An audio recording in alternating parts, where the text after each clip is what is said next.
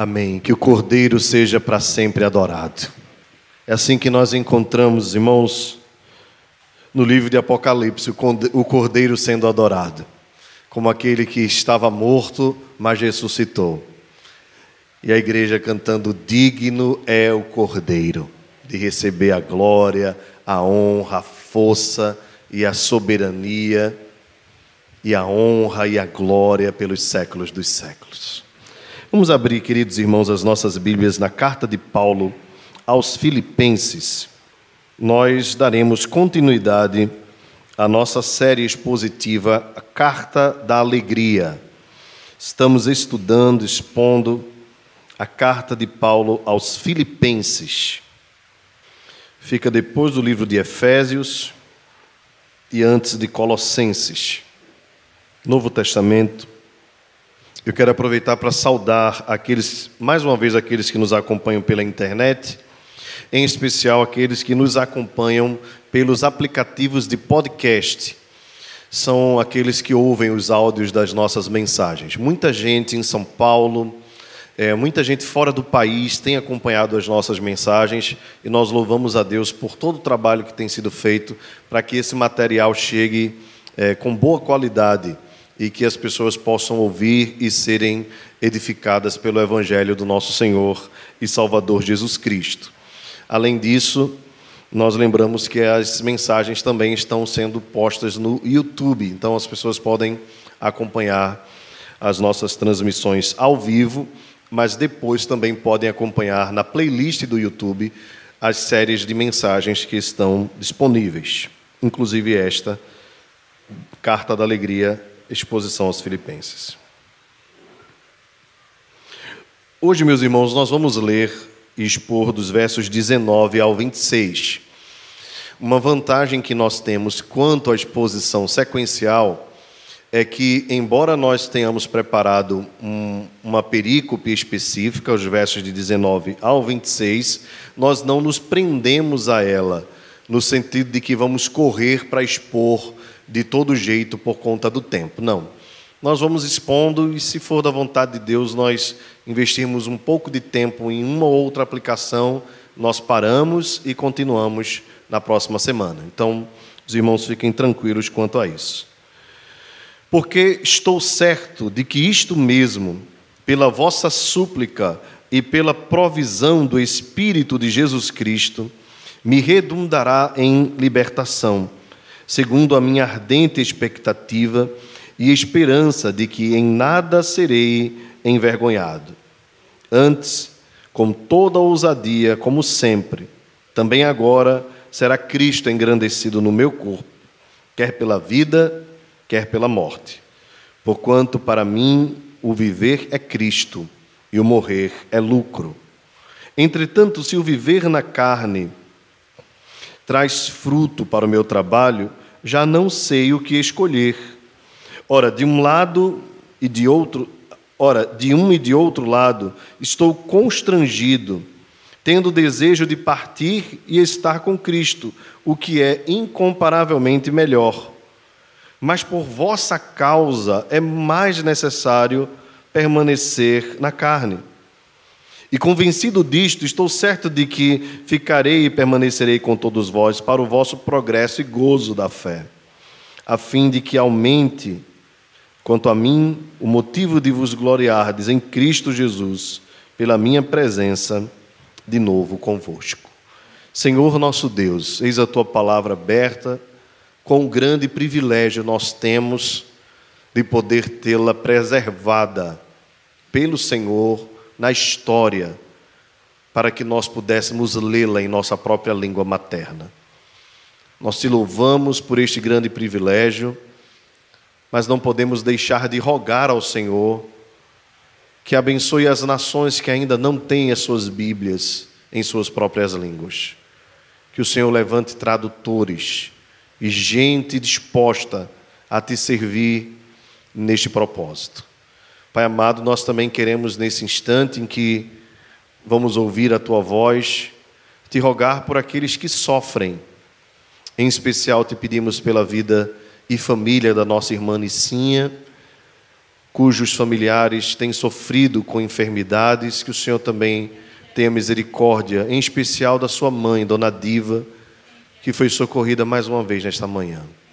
Abençoa, Senhor, a vida do teu servo reverendo Josias, da missionária Esther, as pessoas que estão sofrendo também pela Covid-19, pelas pessoas que estão com depressão, síndrome do pânico, transtornos de ansiedade, aquelas que estão desesperadas porque não têm o que comer. Ó Deus, tem misericórdia da nossa nação. Tem misericórdia do mundo. Nós te rogamos pela Índia, Senhor. Temos visto esta semana, ou na semana que passou, muitos casos de indianos que estão sofrendo pelo caos instalado em seu país. Tem misericórdia, Senhor. Abençoa as nações. Cumpre os teus desígnios, Senhor, da tua forma, como te apraz. Mas o nosso coração não descansa de clamar. Tem misericórdia das nações. Te pedimos as tuas bênçãos sobre nós mais uma vez. Ajuda-nos a meditarmos na tua palavra em nome de Jesus. Amém. Meus irmãos, a carta de Paulo aos Filipenses, no seu primeiro capítulo, tem trazido para nós lições extraordinárias. No primeiro momento, Paulo foca numa vida centrada no Evangelho, de tal maneira que Paulo lembra aos irmãos de Filipos que a sua vida ah, e a sua defesa do Evangelho, do qual Deus é testemunha, é para que o Senhor continue fazendo a obra que iniciou na vida dos irmãos de Filipos. E Paulo tinha uma convicção: é aquele que começou a boa obra há de completá-la até o dia de Cristo Jesus.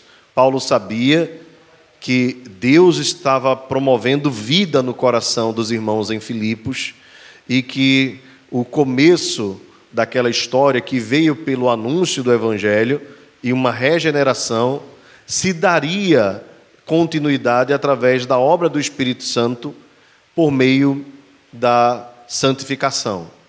E que chegaria o dia em que o Senhor Jesus voltaria para consumar todas as coisas. Em todas elas, o apóstolo Paulo lembra aos irmãos de Filipos que é Deus quem está no controle. Ele começou a obra e ele dará continuidade e ele consumará. Ou seja, a nossa salvação é uma obra que inicia em Deus, é Deus quem sustenta a nossa vida e a nossa salvação, e é Deus quem vai consumar todas as coisas. E isso não quer dizer que nós não somos participantes, temos uma participação muito importante nesse processo. Por isso que Paulo faz então uma oração pelos irmãos de Filipos, que foi a nossa terceira mensagem. Esta oração está no verso 9 e vai até o verso 11 é, quando Paulo é, lembra aos irmãos, aliás, foi na nossa terceira mensagem, né? Quando Paulo lembra aos irmãos em oração que desejava que o amor deles por Deus e pelo próximo, o amor geral, aumentasse cada vez mais, para que eles pudessem ter pleno conhecimento e percepção, ou seja, discernimento de vida, para aprovarem as coisas excelentes.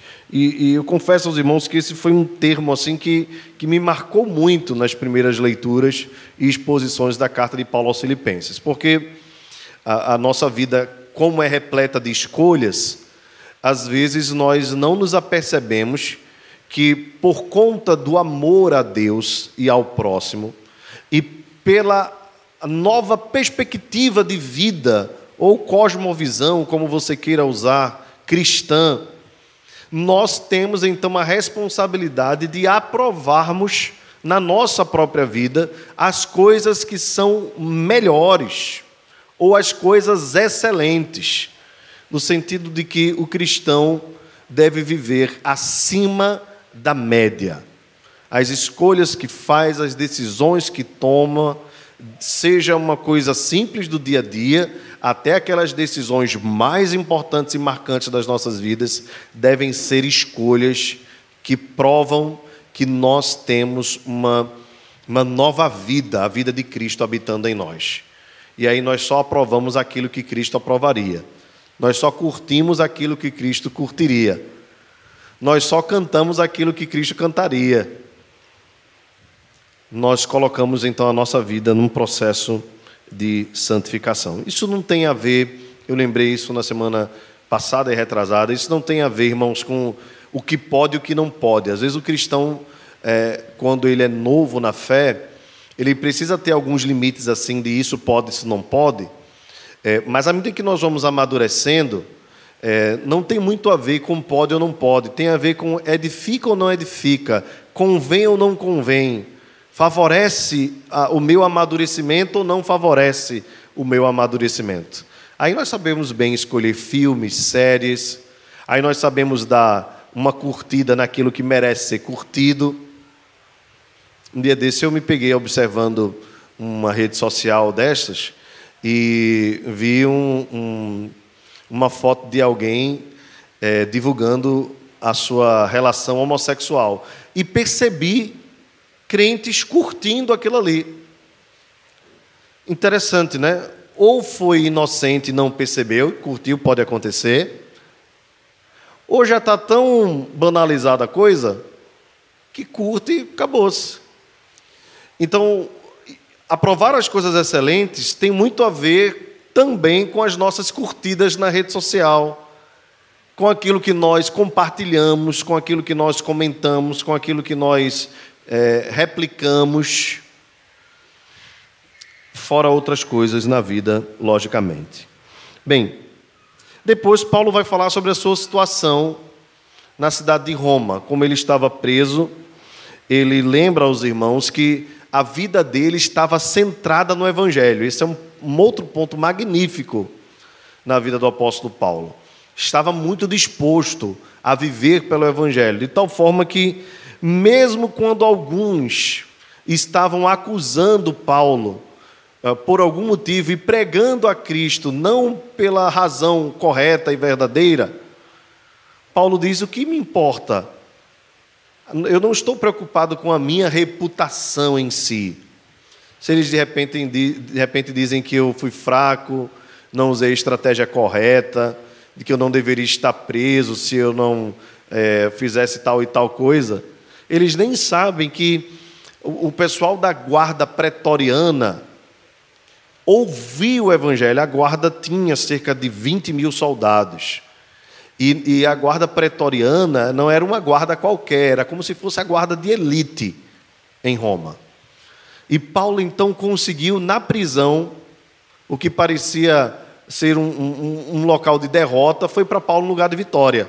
Por dois motivos, ele diz: todos da guarda pretoriana ouviram o evangelho, e mais, os irmãos que me viram preso, eles começaram também a criar coragem e, com desassombro, passaram a anunciar o Evangelho. Então, Paulo diz: olha, o que parece ser derrota para mim é vitória, o que parece ser perda é lucro. Eu posso até estar preso, mas o Evangelho está livre. E agora ele encerra este primeiro capítulo.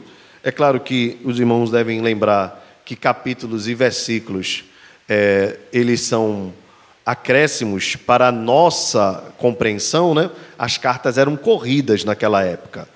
Então, quando os tradutores eh, colocam capítulos e versículos, é para nós conseguirmos identificar com facilidade o texto que nós queremos encontrar, mas era uma carta corrida, ok? Sem nenhum tipo de número, nem paginação uh, ou qualquer outra divisão. É, mas para nós, como nós estamos aqui no Brasil, temos a Bíblia traduzida, nós trabalhamos aí com capítulos e versículos para nos ajudar na memorização. Então, nestes versos de 19 a 26, Paulo então vai falar é, sobre algumas convicções que ele tinha no seu coração que eram muito fortes e importantes. Ele começa então o texto dizendo o seguinte: porque eu estou certo de que isto mesmo, pela vossa súplica e pela provisão do Espírito de Jesus Cristo, me redundará em libertação. Veja, ele encerra dizendo, verso 18: Me regozijarei, sempre me regozijarei com o evangelho sendo anunciado. Não importa se é por porfia, por discórdia, de forma insincera, por pretexto, seja qual for a razão, eu me alegro, eu exulto, eu me regozijo por saber que o Evangelho está sendo pregado. Porque eu estou certo de que isto mesmo, né, a pregação do Evangelho, pela vossa súplica e pela provisão do Espírito, me redundará em libertação. Nós não conseguimos identificar com tanta certeza, há duas perspectivas aqui. Alguns pensam que Paulo está falando, quando ele diz aqui, redundará em minha libertação, que Paulo está falando da sua libertação imediata, a libertação da cadeia, onde ele estava em Roma. É muito provável que ele tenha usado esse termo. Mas o restante do contexto pode nos levar a entender que Paulo está falando da sua libertação total, quando nós também seremos libertos de uma vez por todas de qualquer amarra do pecado e tudo mais. Ou o termo aqui, libertação, poderia significar então morte. Tá? O que para o cristão é libertação. Bem, é, há, há, duas perspectivas, vendo alguns teólogos, eu, teólogos eu vejo que eles se dividem quanto a isso, e eu não quero entrar nessa briga, eu quero apenas pensar no seguinte: uh, que Paulo entendia que, embora a prisão em que ele estava fosse algo que estava dentro da soberania de Deus, Paulo tinha essa certeza de que não era fruto do que ele fez simplesmente, mas eh, lembra que Paulo sempre traz essa ideia né, da soberania de Deus em todas as coisas. Paulo não rejeita de forma alguma a participação dos irmãos de Filipos nesse processo. Como? Através da súplica dos irmãos, pelo meio do qual o Espírito também, o Espírito de Cristo, produziria esse resultado na vida dele. E aqui nós vemos com muita tranquilidade algo que pode ser para algumas pessoas contraditórios, contraditório, a soberania de Deus e a ação humana. Foi Deus quem colocou Paulo ali, Paulo tinha certeza foi pela sua soberania, Paulo tinha plena convicção. A libertação de Paulo seria pelo poder de Deus e pela autoridade de Deus, como ele próprio vivenciou em Filipos, né, quando ficou preso. Paulo sabia disso. Mas, ao mesmo tempo, Paulo diz que as orações e as súplicas dos irmãos em Filipos redundaria em sua libertação. Então, o que pode ser para muitos crise, para Paulo está muito claro. Deus é soberano, Deus tem o um controle de todas as coisas, nada na vida de Paulo, nem nas nossas vidas, foge do controle de Deus, e nós devemos descansar nessa soberania. Mas descansar na soberania de Deus não significa nós relaxarmos quanto à nossa responsabilidade. E a nossa responsabilidade aqui é a oração. Então entenda bem, Todas as coisas que acontecem na minha vida e na sua vida também estão debaixo da soberania de Deus. Mas a soberania de Deus nunca pode ser usada como pretexto para nós não agirmos em oração. São fatores que contribuem mutuamente e que se completam e que não são opostos, mas caminham juntos. Então eu descanso em Deus mas ao mesmo tempo eu oro. Eu confio em Deus, mas ao mesmo tempo eu suplico. Eu tenho plena certeza de que nada, absolutamente nada, vai ocorrer um milímetro sequer fora da Sua vontade. Mas eu me derramo perante Ele em oração. Então, Paulo tinha essa certeza, nós precisamos ter também essa convicção nas nossas vidas. Ele continua dizendo: segundo a minha ardente expectativa e esperança de que em nada serei envergonhado. Veja que a, a, o termo aqui que Paulo usa, né, uma, um adjetivo, a ideia do ardor, era uma convicção como se fosse um fogo dentro dele. A sua prisão não era à toa, a sua prisão não era sem propósito. Ela não era algo resultado da simples ação humana, mas estava debaixo do controle de Deus. Paulo tinha uma expectativa, uma esperança de que não seria envergonhado. Aqui, o não seria envergonhado, entenda bem, porque o próprio contexto anterior nos lembra disso. Paulo não está necessariamente preocupado com a sua reputação. A ideia aqui de não ser envergonhado é que o evangelho cumpriria o propósito é, naquele local de forma eficaz, através da vida dele. Antes, com toda a ousadia, como sempre também, agora será Cristo engrandecido no meu corpo, quer pela vida, quer pela morte. Então aqui está a maior prova de que Paulo não estava preocupado com, necessariamente com a sua própria vida. Eu citei aqui durante a ceia o nosso Senhor Jesus nos dando um exemplo de que também estava disposto né, a, a dar sua vida por nós, de sorte que ele subiu para Jerusalém com o firme propósito de morrer. O apóstolo Paulo, irmãos, estava no mesmo poder do Senhor Jesus. Claro que não para a nossa redenção, pois a nossa redenção só se daria por meio de Jesus Cristo, nosso Senhor, mas no cumprimento da sua missão. O mesmo Espírito que inspirou Cristo Jesus, o Espírito de Deus, era o Espírito que estava capacitando Paulo a fazer da sua vida uma oferta a Deus em favor da humanidade.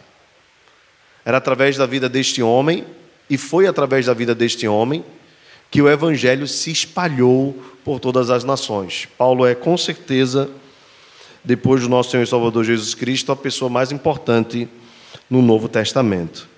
Então, Paulo diz: com toda a ousadia da minha parte, sem nenhuma vergonha, sem nenhuma covardia, pelo contrário, com intrepidez, com coragem, com ousadia, como sempre, também agora será Cristo engrandecido no meu corpo. Veja, como sempre, ele está se referindo às ocasiões em que ele estava livre. Mas a prisão e as duras ameaças de morte não diminuíram a ousadia, a coragem, a intrepidez do apóstolo. Ele é para nós, então, nesse sentido, um grande exemplo de coragem. Será Cristo engrandecido no meu corpo, quer pela vida, quer pela morte. Né? E aqui ele deixa muito claro de que estava disposto a tudo, a tudo desde que Cristo fosse glorificado. Paulo tinha uma vida centrada em Deus, irmãos. Paulo tinha uma vida centrada no Evangelho, a tal ponto de não se preocupar com o sofrimento nem no seu próprio corpo, nem que fosse o sofrimento levado ao nível mais extremo, que era a morte. Porquanto ou porque, para mim, o viver é Cristo e o morrer é lucro. Veja, porque Paulo usa essa afirmação tão forte, talvez uma das mais fortes da carta de Paulo aos Filipenses. Quem gosta muito de, de frases de efeito, vai encontrar aqui na carta aos Filipenses, talvez, o maior compêndio de, de frases de efeito de todo o Novo Testamento. É aqui que Paulo diz: tudo posso naquele que me fortalece. É aqui que Paulo diz: aquele que começou a boa obra. É aqui que Paulo diz: alegrai-vos no Senhor. E é aqui que Paulo diz: porque o viver para mim é Cristo e o morrer é lucro. Essa frase é fenomenal. Essa frase é espetacular. E de fato, ela resume em poucas palavras o sentimento de Paulo. Paulo diz o seguinte: Cristo para mim é tudo. Cristo para mim é tudo. Então, sinceramente, não me importa se eu vou viver ou se eu vou morrer. E isso não tem a ver com o apóstolo Paulo ter no seu coração, de repente, sentimentos suicidas, ou de repente o apóstolo Paulo eh, fosse alguém que gostasse de sofrer, algum tipo de masoquismo. Não tem absolutamente nada a ver com isso. O que Paulo diz é o seguinte: olha, entenda bem. Se eu, se eu viver, a minha vida vai ser toda para Jesus. E se eu morrer, vai ser toda para Jesus. Então não faz diferença para mim. Sinceramente, pensando quanto a mim mesmo, pensando quanto a mim mesmo, diz o apóstolo Paulo, para mim, né?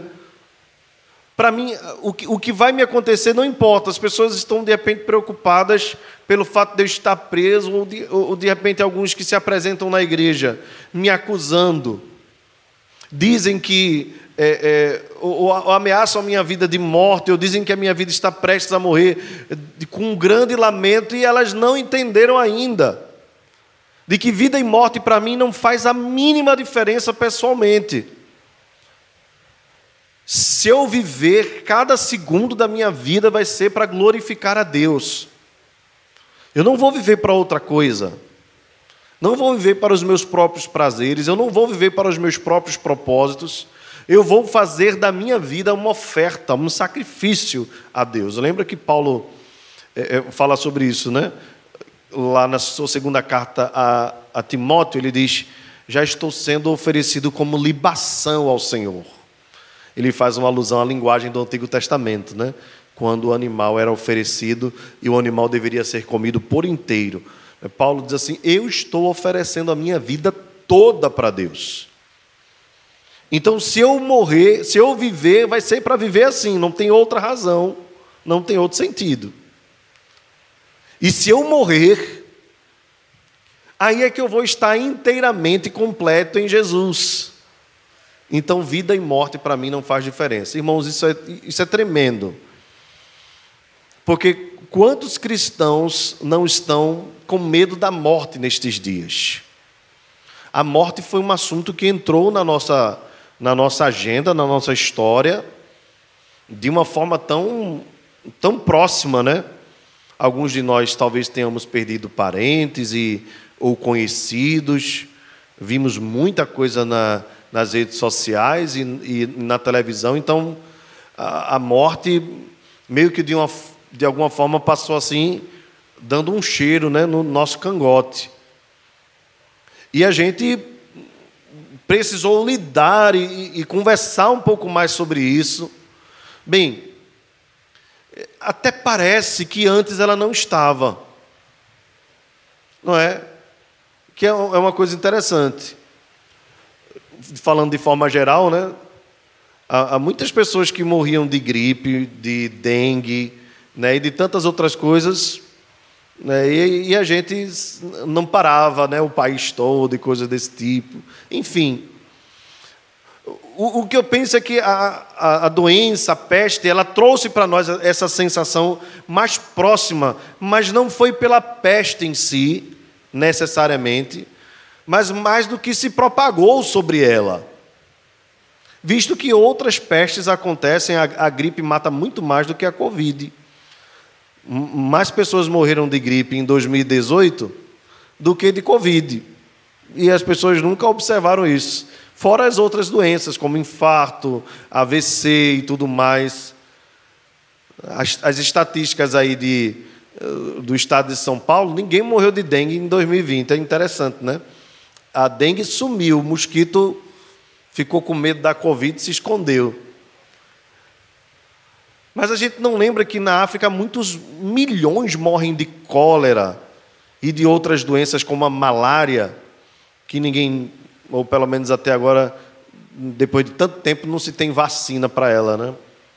Interessante.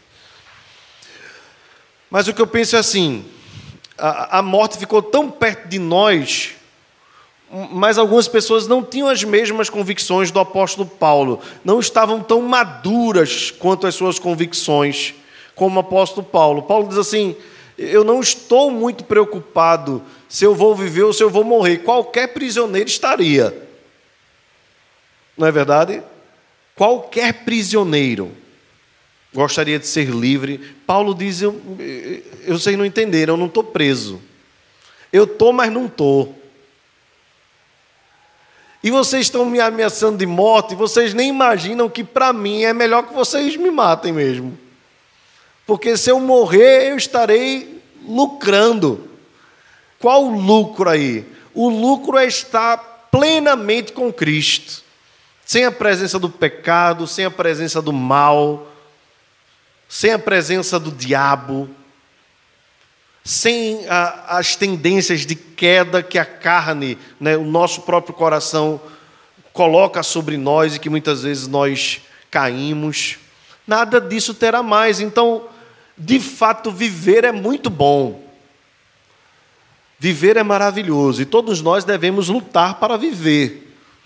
Paulo não está pregando aqui que todo mundo, porque agora tem Jesus, queira se matar ou prolongar a sua vida, ou se descuidar quanto à sua vida para morrer logo. Não é isso que Paulo está pregando. Paulo está sendo muito objetivo em dizer: se for para viver, eu quero viver, agora só se for para Jesus. Se for para viver de outra forma, não tem sentido, não tem razão. E se eu morrer, o que para o mundo pode parecer derrota, o que para o mundo pode parecer perda, para mim é vitória e lucro. Porque estar com Cristo é incomparavelmente melhor. Meus irmãos, eu penso quanto a isso que uh, muitas vezes nós estamos fracos nas duas coisas. Tanto fracos para viver como fracos para morrer.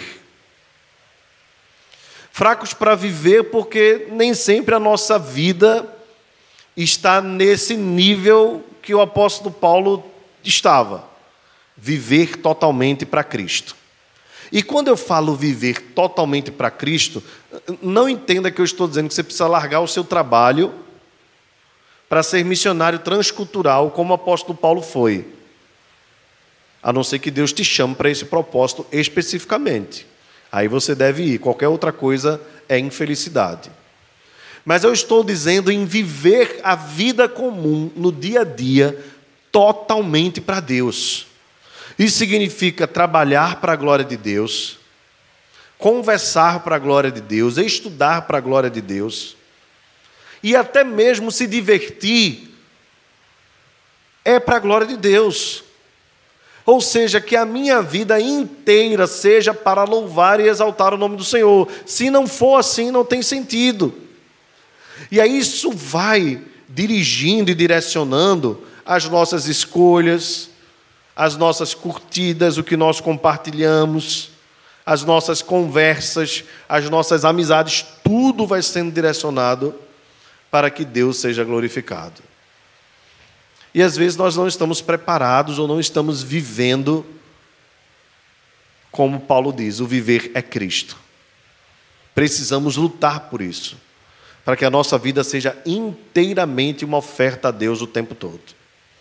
Da mesma forma, nós precisamos nos preparar também para morrer e perceber que a morte é sim lucro mesmo.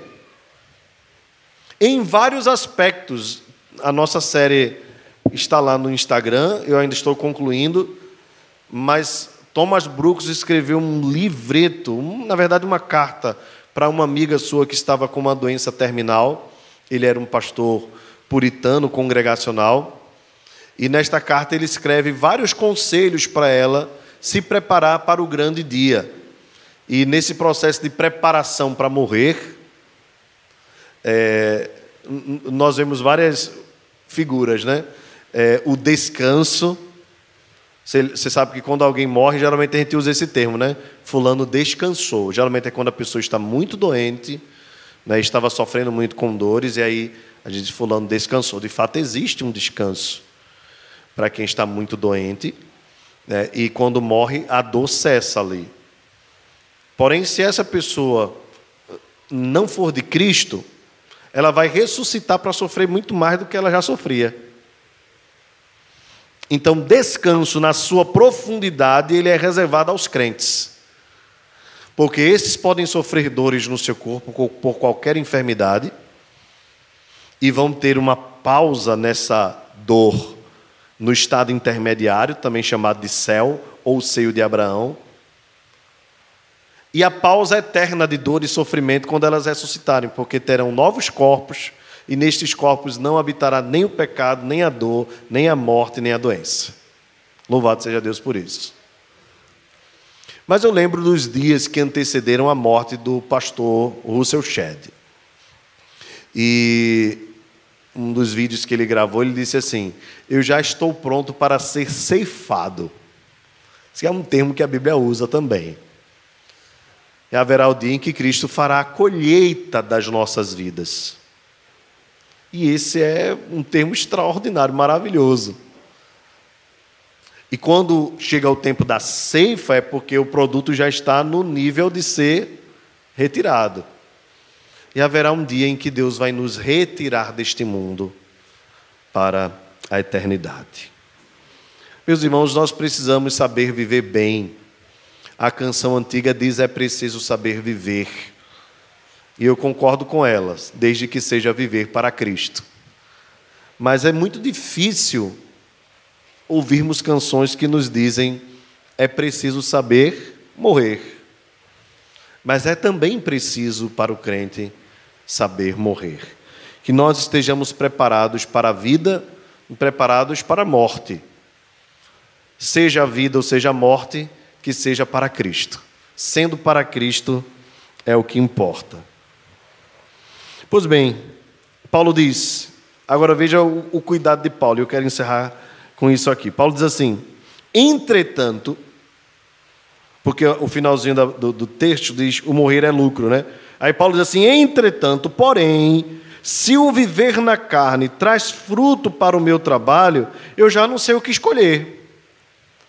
Paulo diz: olha, estar com Cristo, morrer é incomparavelmente melhor, é lucro. Porém, se eu continuar vivendo e esta minha vida trouxer frutos para o trabalho que eu exerço, no caso a pregação do Evangelho, agora eu fico em dúvida, porque pregar o Evangelho e ser um instrumento usado por Deus é algo maravilhoso também.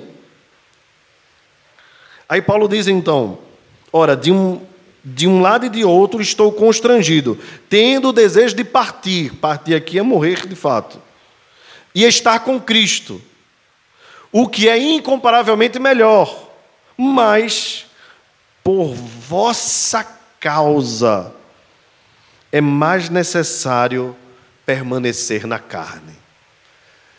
Então vejam, irmãos, Paulo mais uma vez nos surpreende com uma percepção da vida e da morte espetacular. E agora com uma percepção da vida como uma vida de abnegação ou de autonegação, no sentido de que Paulo diz: olha, eu já estou preso, a minha vida está sendo ameaçada. Eu tenho convicção, isso não é charme, não é qualquer outra coisa, eu tenho certeza de que se eu morrer agora eu estarei com Cristo, é lucro. Porém, se eu permanecer vivo e o meu trabalho, o trabalho que eu executo vivendo para Deus, trouxer fruto, eu já não sei o que escolher. Por vossa causa, não por mim, por mim, eu preferi estar com Cristo. Por mim eu preferia partir. Por mim eu preferia morrer. Mas pensando em vocês, do quanto meu trabalho pode contribuir para a vida de vocês, eu estou certo de que ficarei e permanecerei convosco para o progresso da vossa fé. Que coisa, irmãos! A fim de que aumente quanto a mim o motivo de vos gloriardes em Cristo Jesus pela minha presença de novo convosco. Paulo diz: olha, o lucro é estar com Cristo, é morrer, é viver com Ele. Mas como meu trabalho no meio de vocês traz fruto, eu fico em dúvida entre as duas bênçãos. Mas eu não vou ser egoísta ao ponto de pensar só em mim. Pelo contrário, eu vou negar a minha vontade, que é de morrer. Eu vou negar a minha vontade, que é de estar com Cristo, longe de todo pecado, de toda ameaça, de toda tristeza, de toda doença ou de qualquer cadeia. Eu vou negar essa vontade por causa de vocês. Porque eu permanecendo no meio de vocês, eu vou contribuir para o progresso da fé e gozo da fé e nós vamos nos gloriar na presença de Cristo quando eu voltar a estar com vocês. Meus irmãos, que nível de vida viveu o apóstolo Paulo. Se nos textos anteriores ele nos fala de uma vida centrada em Deus, de uma vida focada no Evangelho, agora ele nos apresenta uma vida autonegada, abnegada, uma vida que pensava no progresso da fé dos outros, de tal forma que, mesmo desejando estar com Cristo, ele preferia continuar vivendo para o progresso da fé dos irmãos de Filipos. Meus irmãos, veja, esta, esta convicção deve ser de todos nós. Porém, o apóstolo Paulo tinha um detalhe na sua vida que o diferencia de qualquer outro que pudesse escrever estas palavras aqui. Eu não sei se você lembra, mas na segunda carta dele aos Coríntios, Paulo nos diz que recebeu uma revelação de Deus e que foi arrebatado até o terceiro céu. Paulo está falando aqui do céu. Aqui em Filipos, Paulo está dizendo: Eu preferi estar com Cristo nas alturas. E ele está falando do que ele sabe, o quanto é bom. Ele está falando do que ele viu, como é bom. Deixa eu tentar abrir ainda mais a mente de vocês. Paulo estava na sua vida comum, com, com o seu ministério sendo exercido. Em um momento, Deus o tirou desta terra, entenda bem, e o levou a um lugar tão maravilhoso que Paulo não tinha nem condições de revelar, de descrever como era este lugar. Por isso ele diz assim: lá eu vi coisas inefáveis, coisas que eu não posso expressar de forma que vocês possam compreender. Qualquer coisa que você já viu de, de extraordinário neste mundo, você tenta descrever, não é? Quando você não descreve, você diz assim: vamos lá para ver, né? Só você vendo, só você vendo. Pronto, Paulo está dizendo para os irmãos né, lá em Corinto, que foi arrebatado até o terceiro céu, que teve uma visão tão espetacular, tão extraordinária, que para que ele não ficasse soberbo diante das coisas que lhe foram reveladas, Deus lhe pôs um espinho na carne, para lhe atormentar, para que Paulo não ficasse soberbo quanto às coisas que ele viu. E nem Paulo orando por três vezes, Deus livrou Paulo daquele espinho na carne. Apenas disse: A minha graça te basta, porque o poder se aperfeiçoa na fraqueza. Então agora, isso deve ter sido uns 20 anos mais ou menos antes de Paulo escrever esta carta aos irmãos de Filipos. Agora Paulo está dizendo assim para os irmãos de Filipos: Sabe aquele lugar que eu conheci? Eu estou doido para ir para lá. Eu estou com uma vontade enorme de estar na presença do Senhor. É muito provável, irmãos, que Paulo tenha visto o próprio Senhor. Porque qualquer outra coisa ele podia descrever, a revelação do Apocalipse nos revela. Eu não sei o que Paulo viu, mas eu tenho plena certeza de que foi o Senhor. E, e, e era tão extraordinária a visão que ele não podia expressar com palavras. E agora Paulo usa esse argumento aqui de maneira intrínseca, dizendo assim: meus irmãos, eu desejo estar lá. Você sabe que nós, pequenos como somos, se a gente sobe um pouquinho na vida, a gente estranha quando volta, né? Economicamente falando. É, é por isso que as pessoas sempre vão mais e mais nas suas riquezas, né? Ninguém quer voltar ao nível que tinha antes. Quem volta chora, lamenta. Vamos supor, alguém que recebia aí dez salários, passar a viver com um, é bronca. O que é que nós temos visto nesta pandemia aí? As pessoas, por questões econômicas, né, sofrimento mesmo, necessidade, algumas até chegando a tirar a vida. Semana retrasada, eu soube de um relato aqui, entre Paratibe e, e o começo de Abreu, de alguém que se jogou de cima de uma ponte, tirou a própria vida. 1929, a queda da Bolsa de Nova York, o relato é de muitos homens que se suicidaram, porque tiveram uma queda no seu nível de vida. Bem, eu estou falando de, de vida econômica, né? Mas isso também pode ser uma queda de qualidade de vida familiar. Quantas pessoas não sofrem quando acontece um divórcio? E aí as pessoas vão de mal a pior. Ou de repente, quando perdem um marido, esposa, filho, pai. Bem, uh, Paulo diz assim: Eu vivi por alguns momentos um nível de vida fora do normal, mas Deus o trouxe de volta.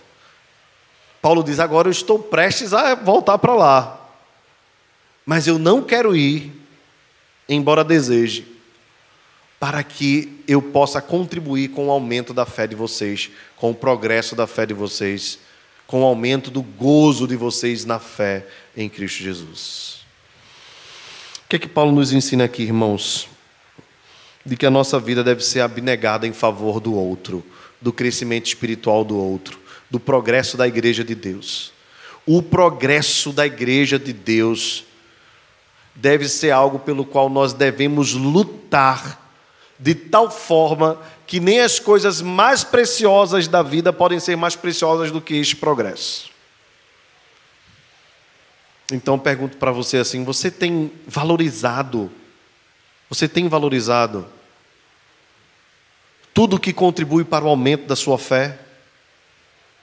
Os momentos de oração, os momentos de leitura da palavra, os momentos de culto, os momentos das reuniões das células, muitas delas estão fazendo de forma online, outras presencial. Bem, são todas as coisas que contribuem para o progresso da fé.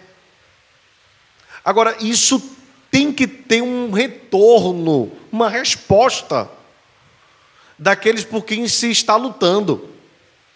E aqui deixa eu fazer uma aplicação muito prática, muito objetiva. Nós temos utilizado, irmãos, tantos recursos para o progresso da fé dos irmãos, mas eles têm sido tão pouco usufruídos. O culto que está sendo transmitido aqui fica gravado. Quando você não puder vir ao culto e nem assistir ao vivo, que tal assistir depois a gravação? Às vezes nós convocamos os irmãos assim com muito. Vamos lá, irmãos, vamos orar. Os irmãos não, não atendem. Tão pouca gente participando das reuniões de oração online. Às vezes, meia hora só pode ser transformador para o teu dia. São investimentos no progresso da fé. Há um desgaste, sabe, há um investimento que nós fazemos. Preparar o material para gravar, manda para os meninos, os meninos editam, organizam, colocam lá e está lá o material, mas é pouco aproveitado. No culto, o grupo de louvor se prepara, ensaia, os diáconos chegam uma hora antes, a igreja está limpa pelo irmão Otávio, organizada. Tudo isso, irmãos, é esforço que nós fazemos para às vezes nós vermos muito poucas pessoas no culto. O líder da célula às vezes se desgasta, prepara a mensagem, às vezes prepara o lanche, arruma a casa para receber os irmãos.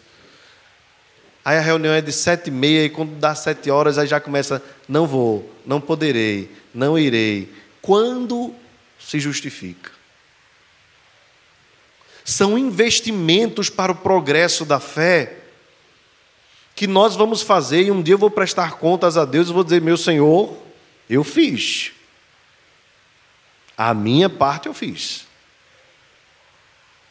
Agora, o autor dos Hebreus diz assim, e aqui eu estou aplicando a, a resposta que o apóstolo Paulo certamente deveria e recebeu dos irmãos de Filipos. O, o, apóstolo, o autor dos Hebreus diz assim: obedecei aos vossos guias, orai por eles, para que eles façam o trabalho não gemendo, mas com alegria. A nossa alegria é ver a igreja cheia, é ver os irmãos mais animados, interessados e comprometidos com o Senhor do que com as coisas do dia a dia, até mais. Mais animados do que estarem aqui, do que estarem numa praia. Porque o nosso prazer e a nossa vida é para Deus, para a glória de Deus. A pergunta é: todo investimento que tem sido feito para o progresso da sua fé, você tem aproveitado? Que seja proveitoso para você, em nome de Jesus. E para Paulo, assim como deve ser também para nós, a nossa vida não deve ser vivida para nós mesmos, mas para Deus acima de tudo e em favor do nosso próximo, para que todos progridam e cresçam na fé em Cristo Jesus. Que Deus nos abençoe, irmãos. Que nós cresçamos no Senhor, que nós busquemos cada vez mais estar na Sua presença e tenhamos uma vida centrada em Deus, centrada no Evangelho e centrada em servir ao próximo. Que Deus nos abençoe, em nome de Jesus.